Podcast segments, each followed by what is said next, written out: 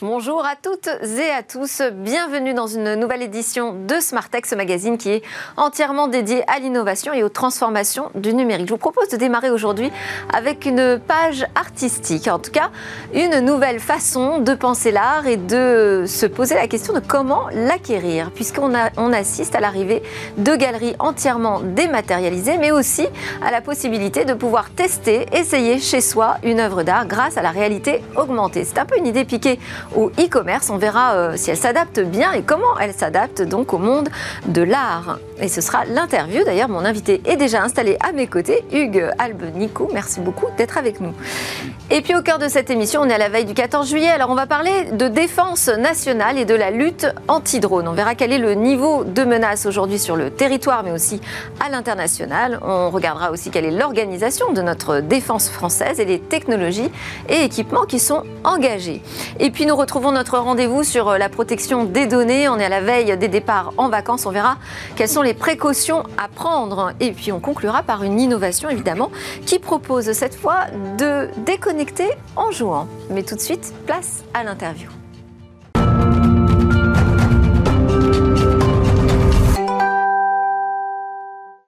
Alors cet art à essayer chez soi en réalité augmentée, c'est un lancement que l'on doit à Hugues Albenicou. Bonjour. Bonjour. Vous êtes euh, fondateur et directeur de Unspaced. Alors Unspaced, ça veut dire euh, pas d'espace euh, physique finalement. C'est comme ça que vous avez décidé de nommer votre galerie d'art dématérialisée. Est-ce qu'il s'agit simplement d'une vitrine sur le web? Qu'est-ce que c'est une galerie d'art déjà dématérialisée? Alors, une galerie d'art dématérialisée, c'est une galerie qui, à mon sens, va vers son public. C'est-à-dire une galerie euh, qui essaye d'aller à la rencontre des publics et qui n'attend pas les, publics. Quand on dit un space, c'est un barbarisme évidemment qu'on a, qu'on a créé. C'est pas exactement sans espace physique, c'est sans espace physique fixe. Donc, il nous arrive à l'occasion de faire des expositions physiques dans des lieux éphémères, de renforcer beaucoup notre présence sur des foires. Pour une jeune galerie, faire euh, sept foires par an, c'est quand même beaucoup. C'est un engagement euh, financier et un engagement aussi envers nos artistes pour leur apporter davantage de visibilité. Donc, dématérialiser la galerie, c'est transférer des charges vers d'un poste qui est celui traditionnel de, de dîner au sein d'un espace, etc., vers autre chose. On parle de campagne de mots-clés, on parle d'expansion vers les publics, donc euh, de publicité. Et Là, ça devient euh, vraiment un métier du numérique. Euh, et donc cette année, vous lancez officiellement la réalité augmentée. Oui. Qu'est-ce que ça veut dire? Qu'est-ce que vous voulez faire avec ça? Alors la réalité augmentée, si vous voulez, on me semble. Dématérialisez pas l'œuvre d'art quand même. Non, on propose, on propose euh, à nos collectionneurs, à nos clients, de pouvoir avoir une idée un peu plus précise d'une pièce euh, d'art. Je pense que les dernières années ont été, euh, en tout cas la, période de, Covid, a été un, véritable tremplin pour ce type de technologie. En revanche, euh, si on a pu voir la limite de certaines, de certaines euh, réalités virtuelles avec des salons dénués de, de public, tout était vide, avec des visites qui étaient finalement assez ennuyeuses, là, on peut finalement essayer une pièce directement chez soi souvent un collectionneur nous demande. Euh, mais Donc ça veut dire comme concrètement, on va sur euh, quoi, un site internet. Oui. On choisit une œuvre d'art. Tout à fait. Et ensuite alors à partir de votre téléphone, c'est important, vous pouvez, euh, en scannant le sol, révéler l'œuvre d'art. Donc elle apparaît à l'échelle 1, à l'endroit où vous l'avez placée. Vous pouvez Donc ensuite on la, voit apparaître en 3D en fait, dans l'environnement de notre choix. Tout à fait. Donc ça peut être dans le salon par exemple, pour voir si une toile se marierait bien avec euh, son environnement. Tout à fait. Alors c'est quelque chose. C'est un peu le concept, je disais, euh, piqué au e-commerce. Hein. C'est essayer avant d'acheter. Mais le, le, commerce de l'art aujourd'hui, des galeries, à mon avis, se rapproche de plus en plus du e-commerce. On voit un développement qui est. C'est une désacralisation importante, ça. Écoutez, nous, on envisage euh, ça comme ça, à la fois pour les artistes, pour les collectionneurs. On peut aller vers plus de public, je le disais tout à l'heure. Ça donne également, ça nous permet de donner plus de notoriété à nos artistes. Comment euh, pouvoir échapper euh, juste à, prêcher pour son artiste dans le troisième? Eh bien, c'est en allant vers les foires, en, allant, en se servant de ce médium, Internet, pour essayer d'aller voilà, à la rencontre de, de ces nouveaux collectionneurs. plutôt que désacraliser, vous diriez que c'est la démocratisation? On va chercher davantage le public? Euh, non, je dirais qu'on réduit les distances, qu'on réduit les barrières, qu'on essaye de rendre euh, l'information plus fluide. C'est ce que on essaye tous de faire, je crois. Eh bien, dans l'art contemporain, c'est un milieu qui est toujours un petit peu, à mon sens, euh, en retard sur certaines pratiques. Voilà, Nous, on essaye d'aller un petit peu. Que ça reste de l'artisanat, c'est ça? Je dirais pas ça, je dirais que c'est une, culture. On est toujours dans cette culture du passeur, de l'objet précieux qu'on se transmet. Et évidemment, utiliser ces, médias aujourd'hui, ces médiums, utiliser la réalité augmentée, renvoie au e-commerce et donc quelque part désacralise, oui, là je vous rejoins parfaitement, euh, l'œuvre d'art. Et vous, vous dites c'est pas grave je ne dis pas que c'est pas grave, je dis que c'est euh, utile de, donner cet élan. Voilà, J'imagine qu'il y a quand même un changement culturel important euh, pendant la période de confinement. Oui, tout à fait. Ça a dû accélérer les choses. Euh, oui, tout à fait. Ça a été la réalité augmentée a été direct, enfin, été quasi immédiate pour nous, enfin, quelque chose vers lequel s'est orienté les expos vides ne nous plaisaient pas. En revanche, on s'est rendu compte que, avec l'incapacité d'aller dans les foires, beaucoup de collectionneurs souhaitaient euh, voir des pièces. On ne pouvait pas aller voir pour de vrai. C'était compliqué à organiser. Euh, je pense notamment à une vente que nous avons faite au Brésil ou une autre en Uruguay. Impossible de déplacer une pièce en métal. Euh, bon, voilà, mm. tout ça a été très compliqué. Et les, les collectionneurs nous demandaient des dimensions, des informations, des photos. Or, moi, ça m'ennuyait de les imaginer avec leur maître jaune à essayer de mesurer l'emplacement que pouvait, enfin, la, place qu'occupait la pièce. Donc, nous avons décidé de mettre ça en place, d'envoyer des liens, voilà, avec son téléphone. Le collectionneur pouvait la faire apparaître au moment et à l'endroit qui lui plaisait. on n'a pas sa taille réelle. Si, à l'échelle 1, en fait. D'accord. D'ailleurs, ça, crée un vrai problème parce que quand on a l'habitude de l'avoir dans le champ visuel et qu'on traverse, finalement, en sortant de son écran de téléphone, on a presque peur de la heurter au bout d'un moment. Euh, vous utilisez une techno assez simple, c'est le QR code. Oui, tout à fait. D'accord. Donc vous n'avez pas eu besoin de faire appel à des euh, data scientists ou des grands spécialistes? Non, il faut considérer que la réalité augmentée, en fait, c'est quelque chose qui n'est pas vraiment euh, nouveau. Ça existe depuis longtemps. Alors ça a été développé dans différents champs. C'est pas forcément de la 3D. Ça peut être euh, ajouter des informations supplémentaires sur un produit, sur une carte, un monument. On peut visiter des vu, monuments. Voilà, se développer pas mal dans les villes, Tout à fait. avec les offices du tourisme. Mais ça c'est pas encore une techno qu'on on voit partout. Il a fallu que les, mobiles changent. Les terminaux sont aujourd'hui des véritables ordinateurs. Ça permet de gérer davantage d'informations beaucoup plus vite. Les cartes graphiques sont beaucoup plus fortes que les anciens téléphones et donc ça rend les choses. alors, excusez-moi d'être précis, ça marche sur n'importe quel euh, smartphone, un système d'exploitation, que ce soit Android ou iOS? Tout à fait. Alors, il y a plusieurs types, sans rentrer vraiment dans les détails. Nous avons choisi une euh, plateforme native des navigateurs, en fait. Donc, c'est-à-dire un moteur qui et dans le navigateur qui n'est pas une application, pas besoin de télécharger, etc. Alors les seules petites différences vont être que sur un, iPhone, vous scannez euh, directement depuis votre caméra, c'est vu comme un, QR code. Mais vous avez pensé euh, universel. Euh, et à quel prix vous offrez ce service C'est un service? C'est tout à fait gratuit. C'est nous qui prenons en charge qui prenons en charge ces, ces, coûts, puisque pour nous, si vous voulez, c'est un service. Et si on désacralise peut-être dans ce sens un peu l'œuvre d'art. On pense que c'est un, le commerce de l'œuvre d'art reste un commerce de luxe et nous devons avoir un service adapté. Euh, aujourd'hui, il y a cette technologie que vous êtes en train de lancer. Enfin, cette technologie, vous ne la lancez pas, c'est ce service plutôt mmh. que vous proposez aux collectionneurs, aux acheteurs et aux artistes finalement, puisque c'est une façon de les mettre en avant. Euh, comment vous voyez les choses évoluer? Est-ce que vous avez déjà des perspectives euh, d'évolution sur cette année?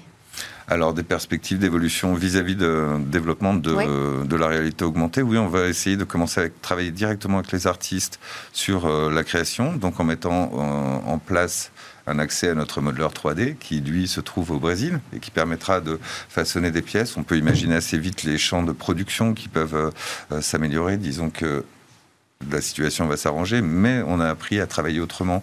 Donc un artiste pourrait produire une pièce via cette technologie, l'exporter à un centre de production qui pourra travailler autour et pouvoir la réaliser. Donc ça, ce sont des extensions auxquelles on, on réfléchit, également euh, des expositions dans lesquelles on n'aurait finalement pas grand-chose, peut-être un jour créer un stand de foire vide, ça, ça m'amuserait beaucoup, et où on pourrait révéler voilà, euh, les choses de cette façon. Un autre concept artistique. Euh, aujourd'hui, on trouve combien d'œuvres accessibles en réalité augmentée? Alors sur euh, la plateforme Dunspace, nous on a utilisé le parti pris de, de, ne mettre en avant que la 3D, puisque les rendus 2D sont en général je trouve pas forcément adapté. Difficile de l'avoir exactement au mur, il faut une mire.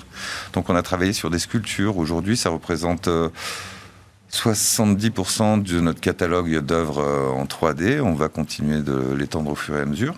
Et vous avez vu un effet euh, immédiat ou rapide sur l'activité de la galerie? Alors, la galerie progresse et n'a pas été gênée trop à cause du Covid, pour la simple et bonne raison que nous faisons déjà notre commerce sans espace. Donc ça n'a pas été en soi une véritable, euh, un véritable changement. En revanche, oui, l'accélération euh, dans la prise de décision se sent, dans le sens où euh, on peut essayer, voilà. vous pouvez essayer chez vous une œuvre ce soir. Si vous n'êtes pas convaincu, demandez à votre ami, votre mari, vos enfants ce qu'ils en pensent. Et une fois que tout le monde est d'accord, validez l'achat, oui. Très bien, merci beaucoup. Merci Hugues Albenicou de nous avoir fait découvrir donc, ce nouveau concept d'essayer l'art chez soi en réalité augmentée. Je rappelle que vous êtes fondateur et directeur d'Unspaced. C'est l'heure de notre talk veille du 14 juillet. On va parler de la lutte anti-drone.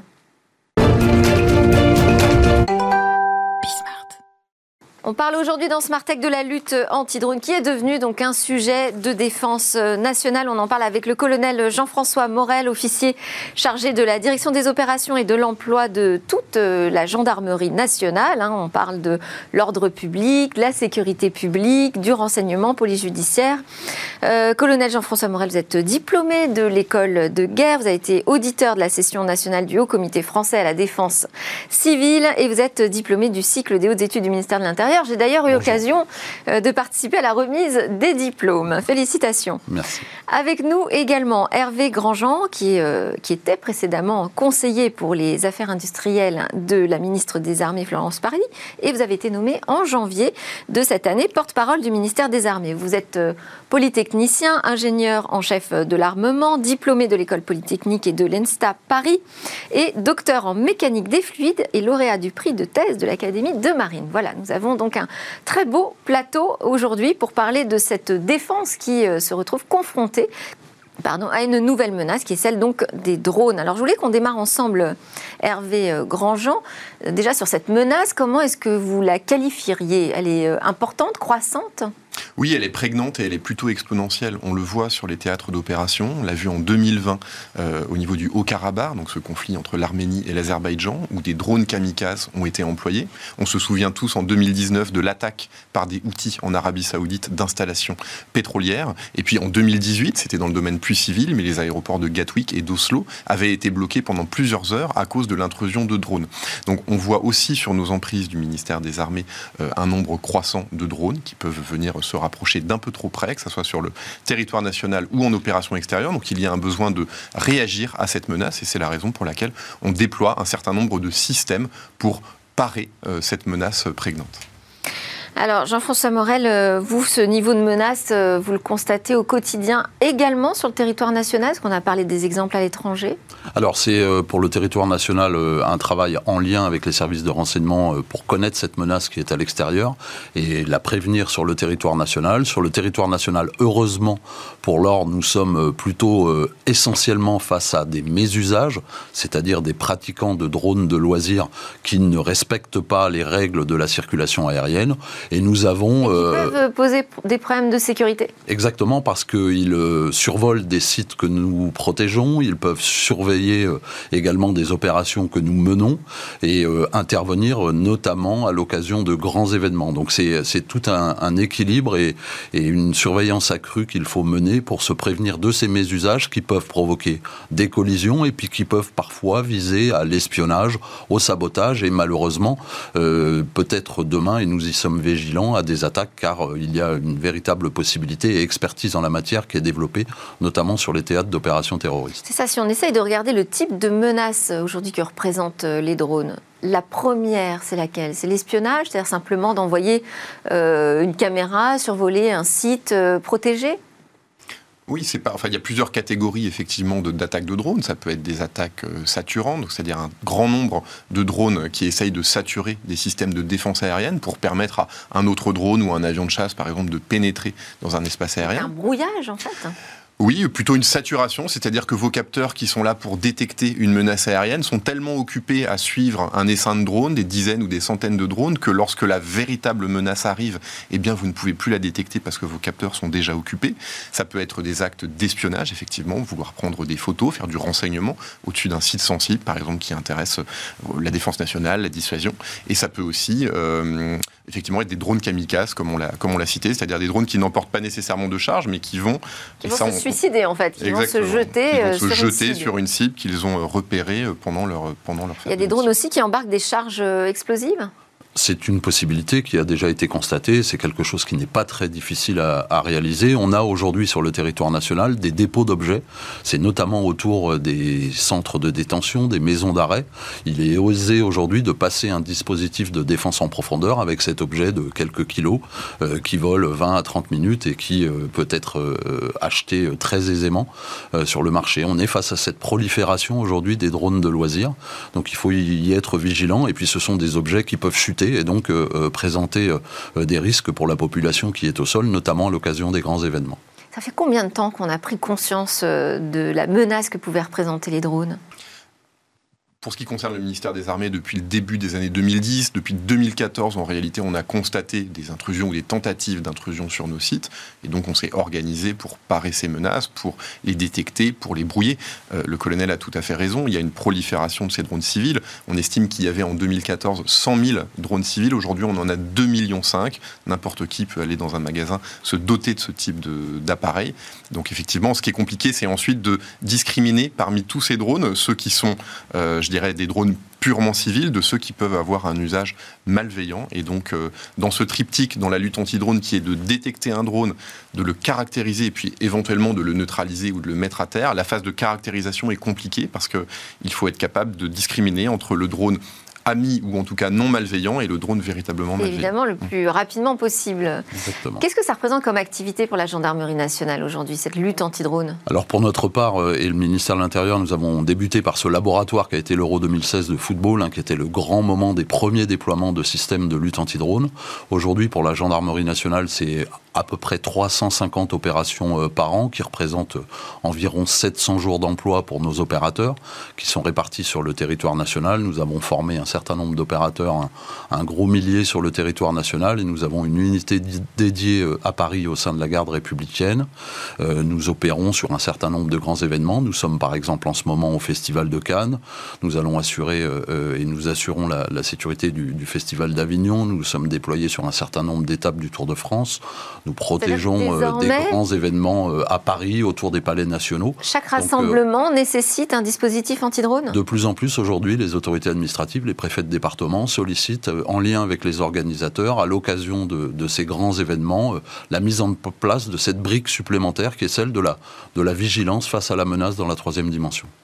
Que dit la régulation française Alors, puisqu'on est en train de s'apercevoir finalement, il y a déjà une première difficulté qui est euh, de savoir est-ce qu'on est face à un drone grand public euh, ami euh, qui a dévié de sa route ou une vraie menace pour la sécurité intérieure? Que dit la régulation française? Qu'est-ce qu'on a le droit de faire, de ne pas faire avec un drone? Alors, en matière de, de circulation aérienne civile, hein, c'est la Direction générale de l'aviation civile qui a édicté un certain nombre de règles. Donc, nous avons des règles de circulation. Il est interdit de survoler les agglomérations, les populations, de voler de nuit, de voler euh, chez, euh, chez, au-dessus de chez le voisin pour reprendre des images. Donc, il y a un certain nombre de règles. Ça arrive tous les jours, quand et même. ça arrive tous les jours. Donc, pour notre part, cette mission de lutte anti-drone, elle a aujourd'hui aussi une vocation à réguler ouais. cette circulation aérienne. Notre ambition est un peu différente de celle des armées en matière de protection de site. Nous avons une mission policière, entre guillemets, et nous cherchons donc à repousser les objets et à les appréhender, tout comme interpeller les télépilotes afin de vérifier qu'ils sont en conformité avec la réglementation et auquel cas, s'ils ne le sont pas, euh, les sanctionner. Et ces sanctions peuvent aller notamment jusqu'à des peines délictuelles et à la saisie de leur drone. C'est-à-dire qu'en fait, soit on fait voler son drone dans son jardin, un lieu euh, privé, Exactement. Euh, soit on fait comme euh, avec sa voiture de course, si on veut rouler un peu vite, on va sur un circuit. Exactement, il y a des espaces et des zones réglementées, notamment autour de, la pratique de l'aéromodélisme, qui permettent la pratique du drone de loisir aujourd'hui dans des conditions réglementées. Et on a sur le site de la DGAC également une cartographie des zones qui permettent de pratiquer le drone en toute sécurité, loin des agglomérations notamment. Alors si je reviens euh, à la menace sécuritaire, euh, quelle est la doctrine française en matière de lutte euh, anti-drone? Comment est-ce qu'on réagit?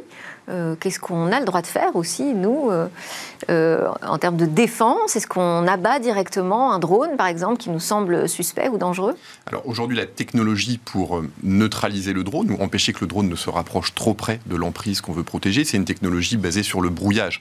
Les drones, ils sont soit téléguidés par un pilote physique, soit ils suivent un, un motif avec des coordonnées GPS. Et donc, ce qu'on fait avec, alors c'est soit des fusils, soit des, outils un petit peu plus gros qui permettent de brouiller les ondes électromagnétiques que reçoit le drone, eh bien, c'est de faire perdre le sens de l'orientation à ce drone.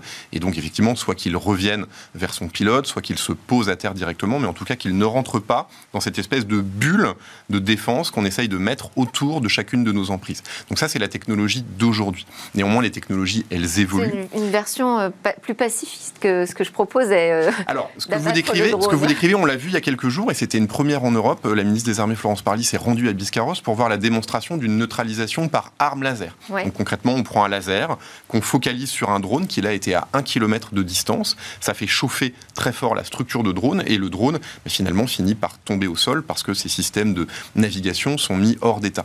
Donc pourquoi c'est important de développer ce type de technologie? Parce que ce que je vous ai décrit tout à l'heure, c'est-à-dire le fait que les drones puissent être télépilotés par une personne physique ou puissent suivre euh, des motifs GPS, bah, c'est des technologies qui sont euh, tout à fait valides aujourd'hui, mais qui demain pourraient devenir un peu obsolètes parce que les drones deviennent de plus en plus, avec l'intelligence artificielle, capables de se mouvoir sans intervention humaine ou sans intervention GPS. Et donc dans ce cas-là, on comprend que le brouillage devient inopérant. Donc évidemment, ce type de démonstration euh, pose tout un tas de difficultés quand on parle de la protection d'un stade ou d'emprise avec du public. Mais pour ce qui est une emprise de la défense nationale, on n'a pas vraiment d'état d'âme, à vrai dire, sur le fait de neutraliser un drone et de le faire tomber. Et donc c'est pour ça que c'était très important euh, de se doter, et donc ça commence à être le cas dans les armées françaises, de capacités d'armes laser qui peuvent mettre au sol un drone.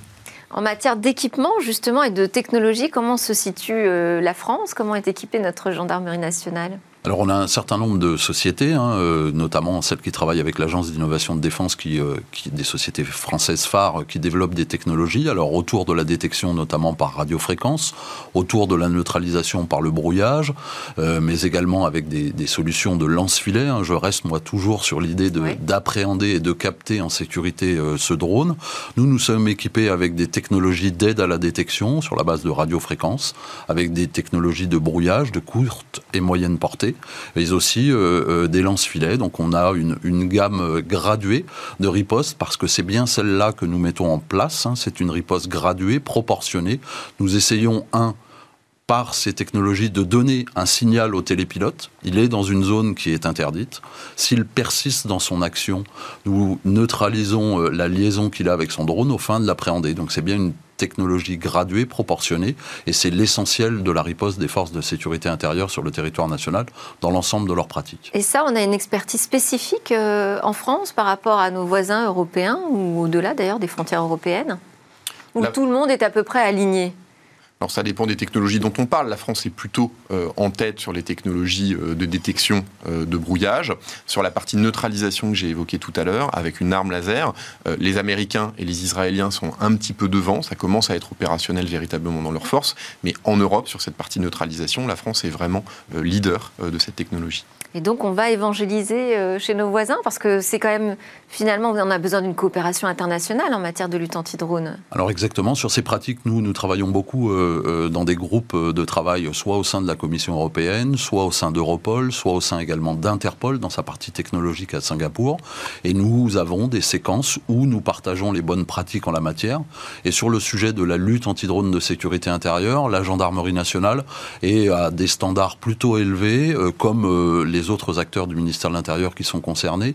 Et on a en homologue un peu performants les Espagnols, notamment, de la garde civile, des Finlandais, mais aussi les Allemands du BKA qui, euh, fort d'une expérience particulière euh, sur ces incidents de drones, ont développé très rapidement. On avait vu un drone qui était euh, venu devant Angela Merkel. Hein, Exactement. et depuis, donc, les services de protection, de, protection allemands ont, ont, beaucoup travaillé sur cette thématique et on échange assez régulièrement dans, dans des groupes de travail dédiés avec ces partenaires qui développent comme nous une véritable expertise.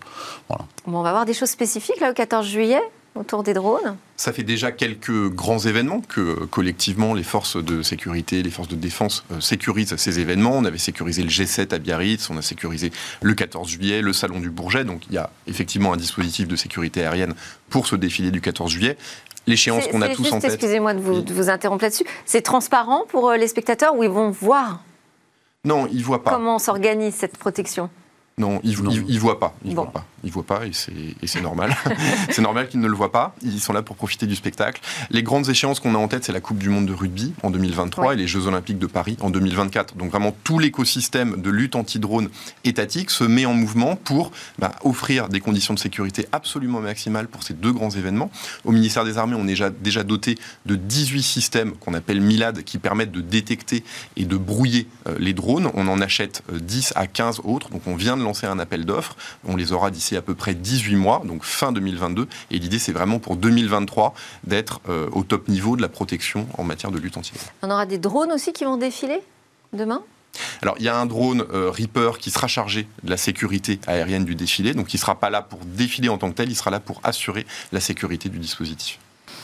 Les activités euh, opérationnelles au sein de, votre direction ressemblent à quoi? Il y a des déploiements euh, de dizaines de gendarmes qui vont sur le terrain? Quand je dis est-ce que ça se voit, est-ce que ça se voit pas? À quoi ressemble cette lutte anti-drone sur le terrain? Alors pour notre part, euh, nous, déployons des, kits, comme je l'ai expliqué. Nous en avons environ 35 sur le territoire national. Donc au gré des besoins des autorités administratives et des opérations que nous sécurisons, nous déployons des équipes, plutôt des équipes légères. On travaille nous plutôt au niveau tactique. Hein. Donc je vous ai parlé de dispositifs d'aide à la détection. Il y a une importance de l'humain néanmoins dans la prise de décision.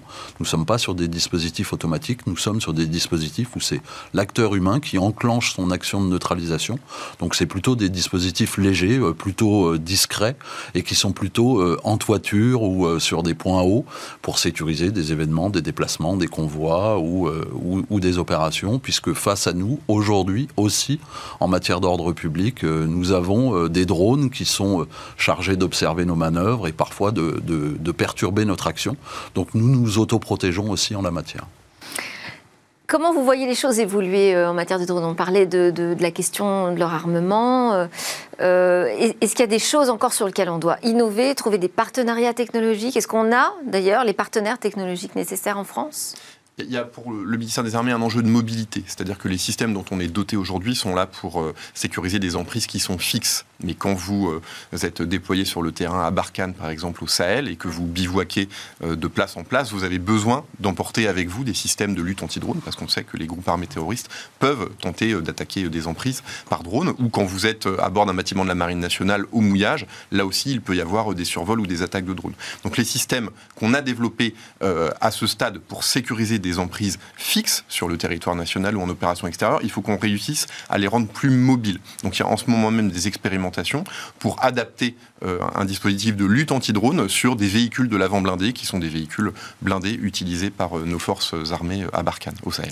Et sur la question des partenaires technologiques, vous travaillez avec des, quoi, des start-up françaises Avec qui vous travaillez? Alors on, travaille avec un certain nombre d'entreprises euh, françaises, hein. on peut en citer plusieurs, MC2 Technologies, Cerber, CS Group par exemple, qui déploie des, capacités notamment pour la préfecture de police, pour le RAID, pour la gendarmerie nationale. On a un certain nombre d'entreprises et de start-up. C'est un écosystème qui est, qui est en développement, qui a de l'intérêt. La difficulté pour le marché de sécurité intérieure, que c'est une niche un peu plus réduite euh, au regard des possibilités qu'offre le marché défense, mais néanmoins, euh, euh, le défi pour ces entreprises, c'est de nous proposer des outils qui répondent à la fois aux ambitions du marché, mais aux besoins de sécurité intérieure qui sont d'appréhender de neutraliser en sécurité. C'est tout le défi pour nous demain, c'est d'avoir ces technologies avec la 5G, avec les vols autonomes, avec les vols en essai euh, qui nous permettent demain de continuer à neutraliser ces objets. Et puis surtout, le point clé, c'est la discrimination dans l'espace aérien, dans un monde qui demain, euh, avec euh, des, smart cities de plus en plus connectés, avec des objets environnants de plus en plus mouvants, de discriminer ce qui est malveillant du drone qui est utile à la vie sociétale. Pas simple. Est-ce qu'on vous verra sur les Champs-Élysées demain Alors j'y serai avec une délégation étrangère sur le, thème de la lutte anti-drone et je ferai profiter à nos, à nos hôtes euh, de la démonstration de nos forces sur, euh, sur le 14 juillet, mais je crois que surtout... Euh, Moi j'y serai sur une chaîne concurrente de la vôtre pour voilà, C'est pas grave, on aime, on aime, tout le monde et on est ravis de vous avoir eu avant. Merci beaucoup Jean-François Morel. Je rappelle que vous êtes officier chargé de la direction des opérations et de l'emploi de la gendarmerie nationale et Hervé Grandjean, porte-parole du ministère des Armées. Juste après la pause, on s'envole plutôt vers les vacances et on va voir quelles sont les précautions à prendre pour protéger nos données personnelles.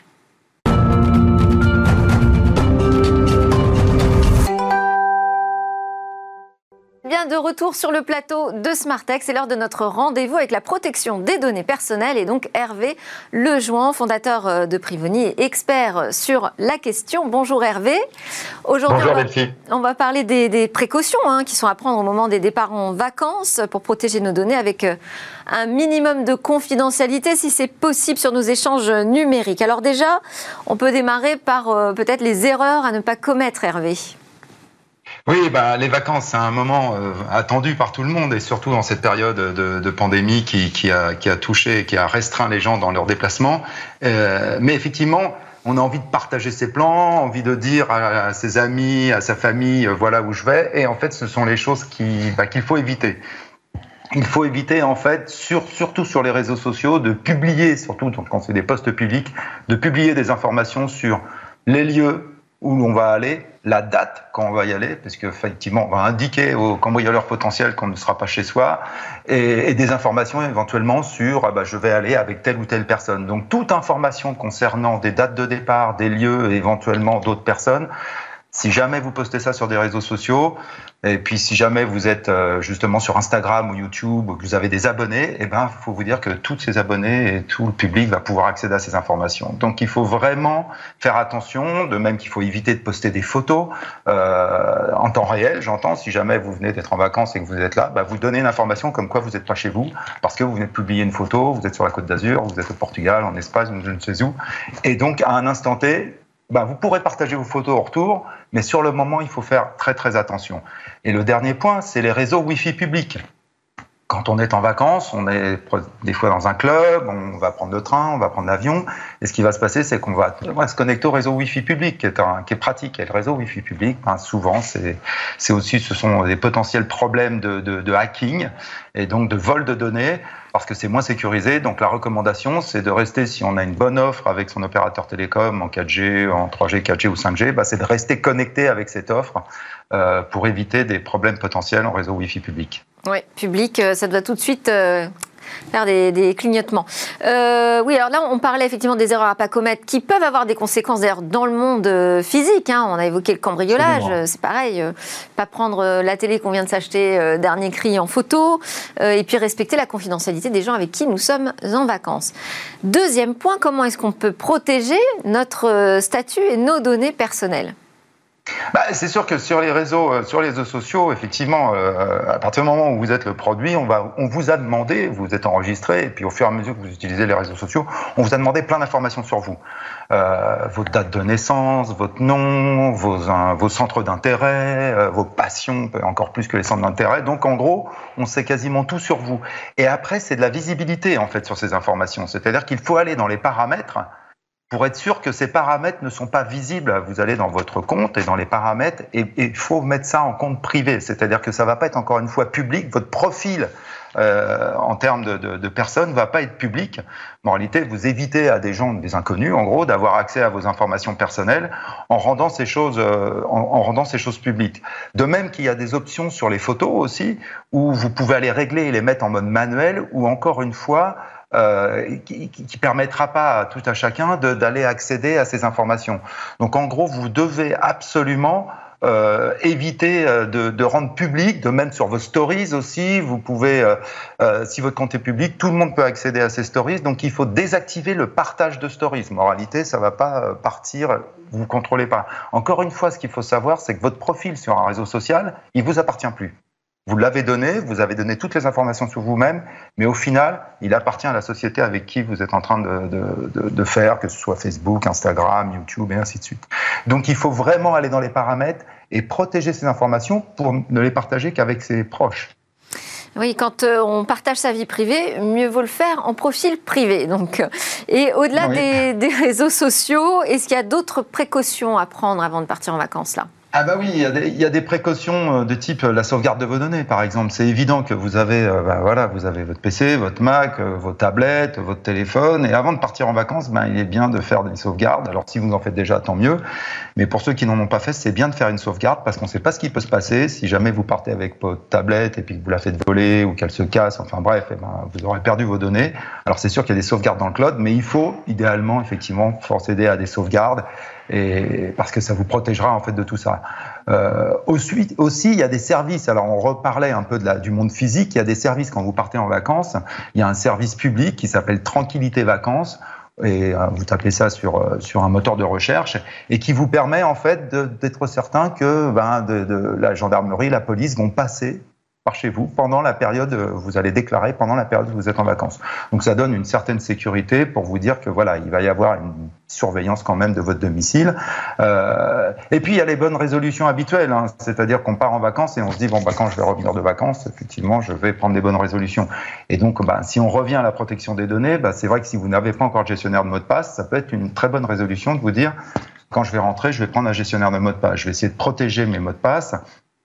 Et de même, l'email, euh, qui est encore une fois une donnée extrêmement sensible, eh ben, je vais essayer peut-être à minima de me créer un compte poubelle, un nouveau compte qui va me permettre de m'inscrire un peu n'importe où sans que ça pollue ma boîte personnelle, ou alors d'utiliser des, des, alias qui vous permettront effectivement de protéger votre identité. Donc en gros, il y a à la fois ce qu'on doit faire juste avant, et puis ce qu'on peut, avec les bonnes résolutions, comme au Nouvel An, souvent c'est ce qu'on fait en retour de vacances, se dire, bah voilà, juste après, j'essaye de protéger mes données personnelles. Ou même, on peut peut-être essayer de le faire pendant ses vacances, puisqu'on a un petit peu de temps. Absolument. Et alors, si on a des enfants qui partent, euh, je sais pas, en colo, par exemple? Alors ça, oui. Alors ça, maintenant que les enfants, et on a vu, euh, on avait fait une rubrique là-dessus, avec des âges maintenant qui sont euh, de plus en plus jeunes, avec des mobiles et des inscriptions sur les réseaux sociaux, bah, c'est évident que s'ils partent en, colonie de vacances, bah, idéalement, il faut mettre en place un contrôle parental. Il faut, voilà, les opérateurs, il y a tout un tas de services aujourd'hui qui sont proposés par la fois les opérateurs, mais aussi des services sur Internet. Et donc là, il faut installer un contrôle parental sur les devices de ces enfants, euh, surtout quand ils sont très jeunes, pour être certain de contrôler l'usage qu'ils vont faire de l'Internet pendant cette période où ils seront éloignés du domicile et des parents, et ils vont être, bah oui, avec des amis, avec des gens, mais c'est pas qu'encore une fois, vulnérables, parce que, euh, encore une fois, si vous êtes sur un réseau social et que vous avez 8 ans ou 10 ans, bah, c'est sûr que vous comprenez pas ce qui se passe derrière. Donc là, c'est une responsabilité aussi des parents de faire en sorte d'installer un contrôle parental pour voir un petit peu ce qui se passe, de permettre d'utiliser, mais sans non plus, sans non plus euh, complètement laisser les choses euh, sans contrôle. Moi, j'ai toujours trouvé que le terme de contrôle parental était un peu sévère, mais euh, c'est vrai qu'on peut, on peut le voir comme une protection. Vous avez raison, Hervé Lejouan. Alors tout ceci peut sembler être des évidences, mais enfin, c'est pas forcément des choses que l'on applique au quotidien, donc ça fait du bien d'avoir un rappel. Merci encore, Hervé Lejouan. Je vous souhaite d'ailleurs un très bel été, parce que je ne crois pas qu'on se recroisera D'ici là, je rappelle aussi que vous êtes le fondateur de Privoni, expert en données personnelles. On va enchaîner. Merci, à vous. On va enchaîner avec euh, une autre recommandation. Celle-ci vient de Cécilia. C'est si on apprenait à déconnecter en jouant.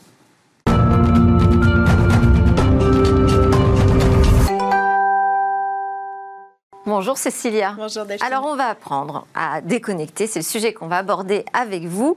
Euh, un sujet d'ailleurs qui peut être assez sensible. Bah oui, c'est le sujet sensible à la maison. Hein. C'est le smartphone des enfants évidemment. Et des euh, adultes aussi. Et des adultes aussi, c'est vrai, c'est vrai. Alors maintenant que les enfants, les préados et les ados sont en vacances scolaires, évidemment le sujet n'a pas fini d'être remis sur la table. Alors moi j'ai décidé de vous proposer une solution qui va peut-être vous encourager à résister et améliorer la paix dans, dans votre famille pendant ses vacances scolaires.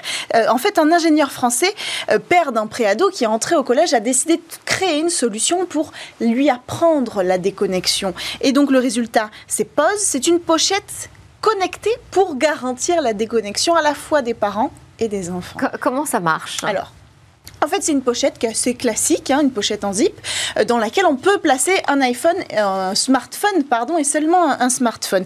Mais c'est pas une pochette si classique que ça. À l'intérieur, il y a deux technologies. La première, c'est une carte électronique. On la voit à l'intérieur. En fait, elle va permettre de reconnaître le smartphone quand on le glisse à l'intérieur grâce au Bluetooth. Elle sait qu'il est dedans. Là, on ferme la pochette et la deuxième technologie entre en jeu. Cette technologie, elle est cachée dans le zip qui ferme la pochette. En fait, c'est une technologie qui a fait l'objet d'un brevet mondial et de trois ans euh, de recherche et développement. Précisément, euh, cette technologie, ça s'apparente à du smart textile. À l'intérieur du zip, il se trouve un matériau conducteur qui va reconnaître le moment, un capteur qui va reconnaître le moment où le zip s'ouvre et se ferme. Cette information, elle va être transmise à la carte électronique et grâce à ça, on saura exactement si le téléphone est à l'intérieur de la pochette et si la pochette est fermée.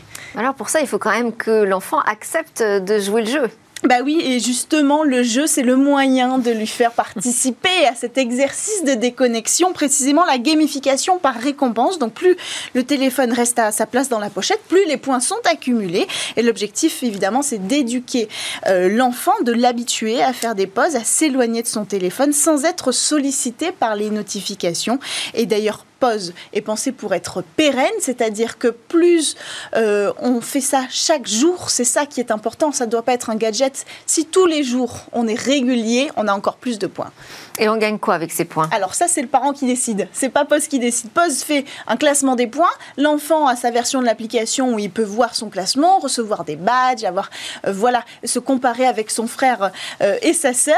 Et puis le parent, lui, eh ben, il va pouvoir régler ça, c'est-à-dire dire après le repas, je veux 30 minutes de déconnexion. Pour la rentrée, pendant une heure, je veux que tu fasses tes devoirs sans euh, te connecter sur ton téléphone. Et donc, ça va fonctionner comme ça euh, concrètement. Donc, la, récompense, c'est aux parents de la choisir. Et puis, il y a quand même un aspect important dans cette application, c'est la nuit. Parce que la nuit, on ne rigole pas avec la déconnexion. En tout cas, c'est la vocation du créateur de cette euh, technologie. Autrement dit, l'enfant reçoit une notification à l'heure du cocher établi. S'il n'a pas rangé son téléphone, et si dans la nuit, il veut aller en douce, envoyer un petit SMS à un ami ou alors aller sur Internet ou regarder un film, enfin tout ce que fait un ado quoi sur son téléphone, là, les parents vont être avertis tout de suite par notification, ce qui n'est pas le cas la journée. C'est important de préciser que la journée, on est vraiment dans, une, dans un modèle éducatif d'apprentissage. Le soir, on est un peu plus sévère parce qu'on rigole pas avec le sommeil. Bon, et c'est bientôt dispo ben, C'est bientôt dispo, ouais, normalement ce sera dispo euh, d'ici la fin de l'été, donc il faudra quand même être un petit peu patient, c'est important. Sera pour les prochaines vacances. Pour la paix des ménages, exactement. Merci beaucoup Cécilia Sévry, merci à tous de nous avoir suivis. Juste après, c'est le lab avec les entreprises du numérique qui viennent pitcher dans Smart Tech. Demain, petite pause pour le 14 juillet, on se retrouve dès jeudi pour de nouvelles discussions sur la tech.